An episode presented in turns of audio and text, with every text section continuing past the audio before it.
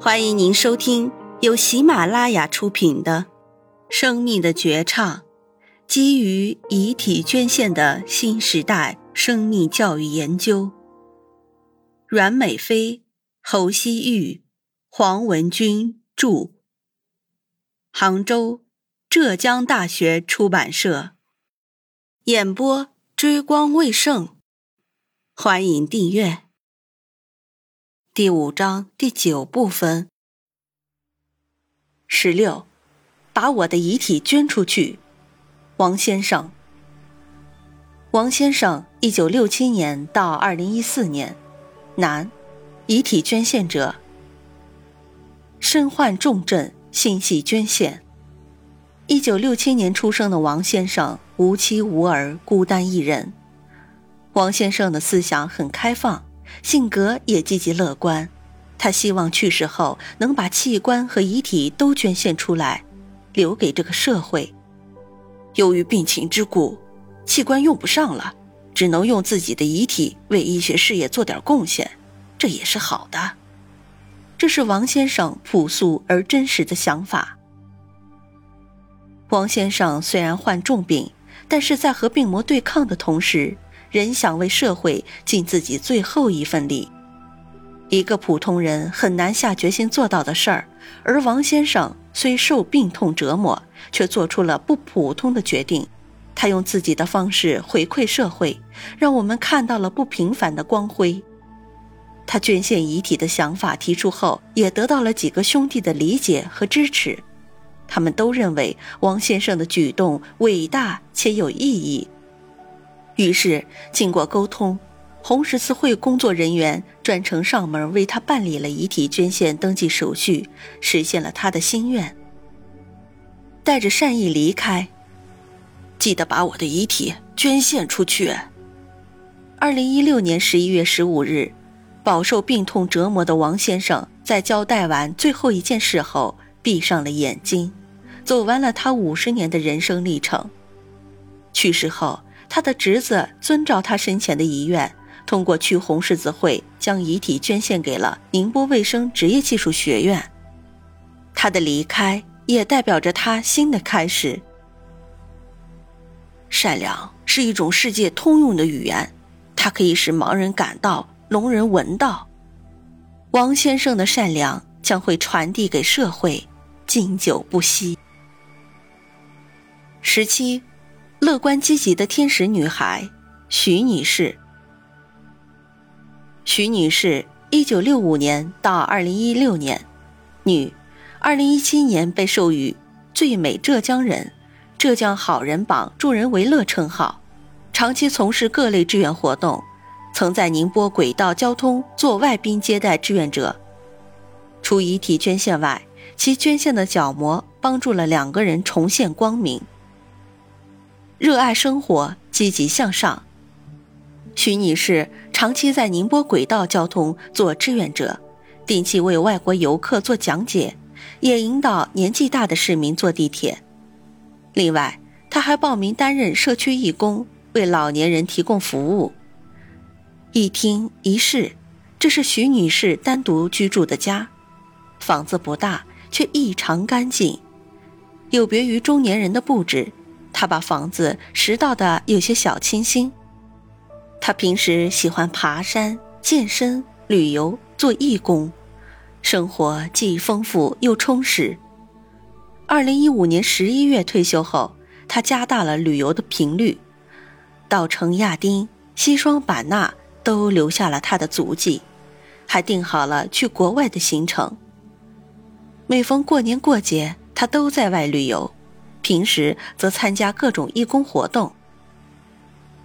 这样一个简单又快乐的女孩，她的生活却在2016年发生了彻底的改变。突患恶疾，乐观对待。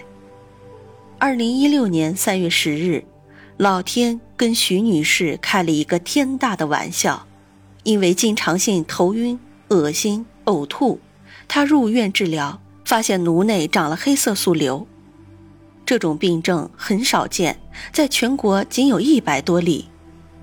二零一六年三月二十一日，因肿瘤已压迫到神经，医生为他做了血管瘤切除手术。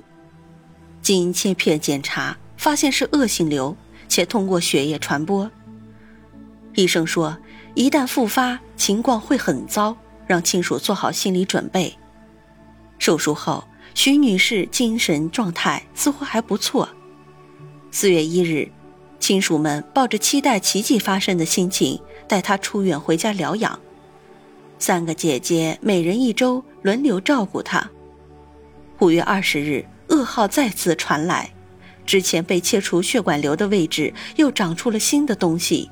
病情复发，徐女士再次入院治疗。这一次，她仅仅在医院住了十一天。最后一周，她大小便失禁，话也不会说了。六月一日，她永远的离开了她深爱的这个世界。帮助他人是自己最大的快乐。二零零五年五月二十日，徐女士瞒着所有亲属，找到最要好的朋友。帮他以第三人的身份签了自愿捐献的字。他那时才四十岁，没想到这么快竟然走了。那时他说，在报纸上看到可以捐献角膜和遗体了，就跟我说了这个意向。我问了他怎么想的，会做出这种决定。他那句话，我记得很清楚。我反正一个人，死了以后也没什么记挂。遗体捐掉好了，给别人用，让国家做实验。当时他告诉我，不想跟三个姐姐说，他们知道肯定不同意。拗不过徐女士，徐女士的朋友答应了她，一路陪她去派出所、红十字会办理捐献登记手续。做了二十年朋友，徐女士的突然离世让她的朋友难过不已。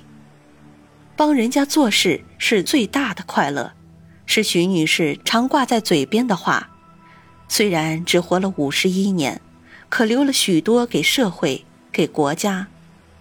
我自愿在身后将遗体捐献给宁波市红十字会，用于医学科学事业，请亲属遵照我的意愿。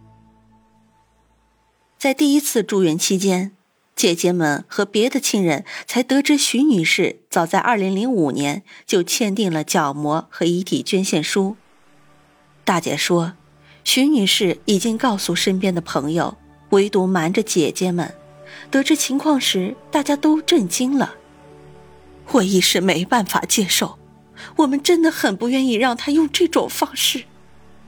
在照顾徐女士的日子里，大姐和二姐都受到了她的拜托。二零一六年四月出月当天，她跟大姐说，她报名了社区帮助老人的服务工作，这下动了手术没办法做了，想让大姐去打听情况。轮到二姐照顾时，她又心心念念地铁站志愿者的事。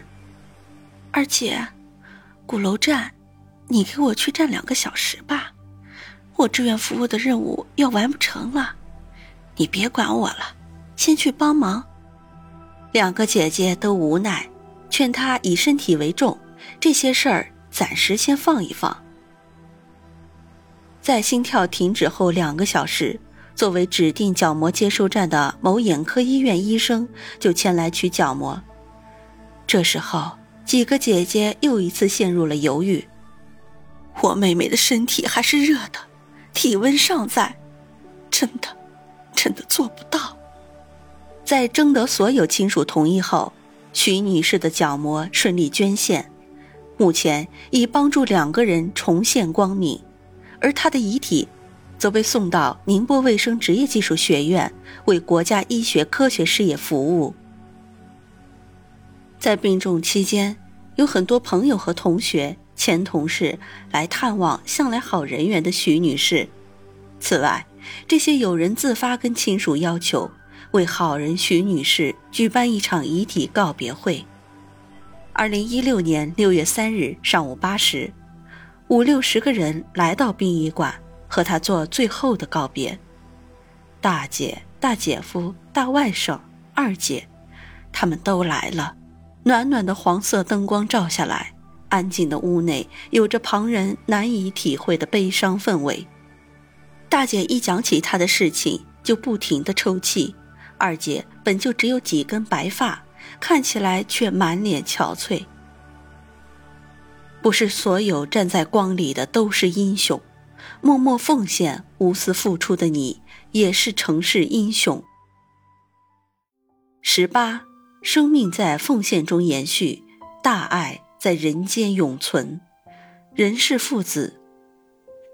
任爷爷，一九四一年到二零一七年，男；任爷爷的儿子，一九七三年到二零一四年，男。贫穷中的幸福。二十世纪六十年代，任爷爷结识了二十二岁的妻子，妻子是上海人。任爷爷结识了二十二岁的妻子，妻子是上海人。为了响应国家号召，插队下乡务农。任奶奶说，在那个一穷二白的年代，即使家里什么都没有，两个人在一起相处也很愉快。不久，儿子出生，给这个不富裕的家庭带来了不少的欢乐。随着时光的推移和时代的发展，任爷爷一家在平淡幸福中度过了几十载欢乐时光。一场车祸打破了一家的平淡。原本以为一家人会这样幸福生活下去，但一场意外的车祸却让这个幸福戛然而止。二零一四年六月，任爷爷的儿子任先生遭遇车祸，夺走了他四十三岁宝贵的生命，留下了父母妻儿。此时正值任先生新公司刚起步，九岁儿子还不知事，任先生的妻子成了一家的顶梁柱。二零一七年，七十六岁的任爷爷去世，他们家住在一个老小区。是一间普通的两居室，由于建成年代较早，房子显得比较破旧。推开大门，或许是一楼的缘故，或许是屋内东西摆设太多，屋内的光线不太明亮。进门是一间不到十五平方米的房子，一张高低床和一张方桌子占据了大部分的面积。这里既是客厅，也是卧室。老头子平常就喜欢瞎折腾。任奶奶指着对面一把白色靠背椅，语气中有些自豪地告诉记者：“这是他老伴儿在三十年前做的。”坚强老太的两次选择。他们的家庭条件一直不太富裕，一家人的收入来源主要靠任爷爷微薄的工资，而任奶奶则在外面打零工补贴家用。好不容易盼到儿子成家立业，并且成立了自己的公司，一家人的生活刚刚有了起色。但在二零一四年，这一切被打得粉碎。任爷爷的儿子被一场车祸夺去了生命。就在别人以为这个老太太会被眼前的现实击倒的时候，任奶奶做了一个出人意料的决定，将儿子的器官捐献。二零一七年七月，一向健康的任爷爷开始日渐消瘦，嚷嚷着没有胃口，吃不下饭。一直以为是天气太热的缘故，二人都没有放在心里。孰料七十六岁的任爷爷竟突然去世。平时也没什么毛病，谁能想到就这样走了？任奶奶说，老伴去世之后。他再一次选择将老伴的遗体捐献，原本是打算捐献器官，但是因为年龄超过六十五周岁，所以就捐了遗体。他说：“现在自己最大的心愿就是孙子能够无忧无虑的生活，早一天长大。”任爷爷的生命正以一种爱的形式在延续。这样的大爱值得我们每一个人尊敬和学习。听众朋友们，本集已演播完毕，请订阅专辑，下集精彩继续。